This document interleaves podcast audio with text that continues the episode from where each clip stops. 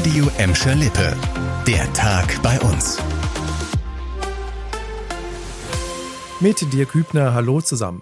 Die Inzidenzwerte und Fallzahlen sinken. Viele von euch und auch ich hoffen auf die lang ersehnte Wende in der Corona-Pandemie. Und es gibt weiter gute Nachrichten. Wir können uns in den kommenden Wochen auf konkrete Lockerungen der Corona-Schutzmaßnahmen freuen. Das hat NRW-Ministerpräsident Hendrik Wüst heute im Landtag angekündigt. Zu den ersten Schritten gehört, dass die Kontaktbeschränkungen für Geimpfte spürbar zurückgenommen werden.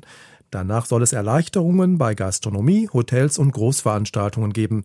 Dennoch mahnt Wüst zur Vorsicht. Wir müssen weiter achtsam bleiben, um die ersten Schritte der Öffnung nicht zu gefährden.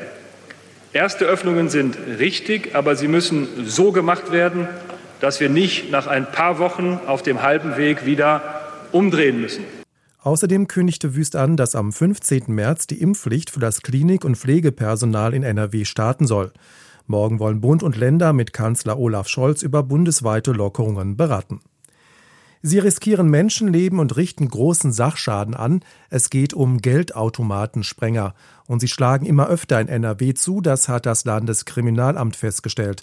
Und auch bei uns sind die Täter vermehrt aktiv. Landesweit hat sich die Zahl der Fälle in den vergangenen Monaten mehr als verfünffacht. Und allein in Gelsenkirchen gab es seit Anfang Dezember drei Versuche, Geldautomaten aufzubrechen oder aufzusprengen. Bei einer Bank in Scholven waren die Täter auch erfolgreich. Laut LKA reisen die Automatenbomber zum großen Teil aus den Niederlanden ein. In den vergangenen Jahren hätten sie bei den Sprengstoffattacken etliche Millionen Euro erbeutet. Auch NRW-Minister Herbert Reul stuft die Situation als besorgniserregend ein. Er will sich deshalb mit Bankenvertretern treffen, um über einen besseren Schutz der Geldautomaten zu sprechen. Ja, das ist schon erstaunlich. Trotz der Corona-Pandemie haben im vergangenen Jahr viele Menschen in Gladbeck, Bottrop und Gelsenkirchen den Sprung in die Selbstständigkeit gewagt. Die Zahl der Gewerbeanmeldungen ist im Vergleich zu 2020 teils deutlich gestiegen. Das haben die Landesstatistiker ausgerechnet. Allein in Gelsenkirchen wurden über 1500 neue Betriebe gegründet. Das waren fast 15 Prozent mehr als im Jahr davor. Auch in Gladbeck und Bottrop hat die Pandemie die Menschen offenbar nicht davon abgehalten zu gründen.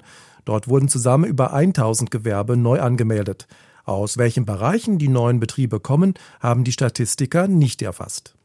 Das war der Tag bei uns im Radio und als Podcast. Aktuelle Nachrichten aus Gladbeck, Bottrop und Gelsenkirchen findet ihr jederzeit auf radio und in unserer App.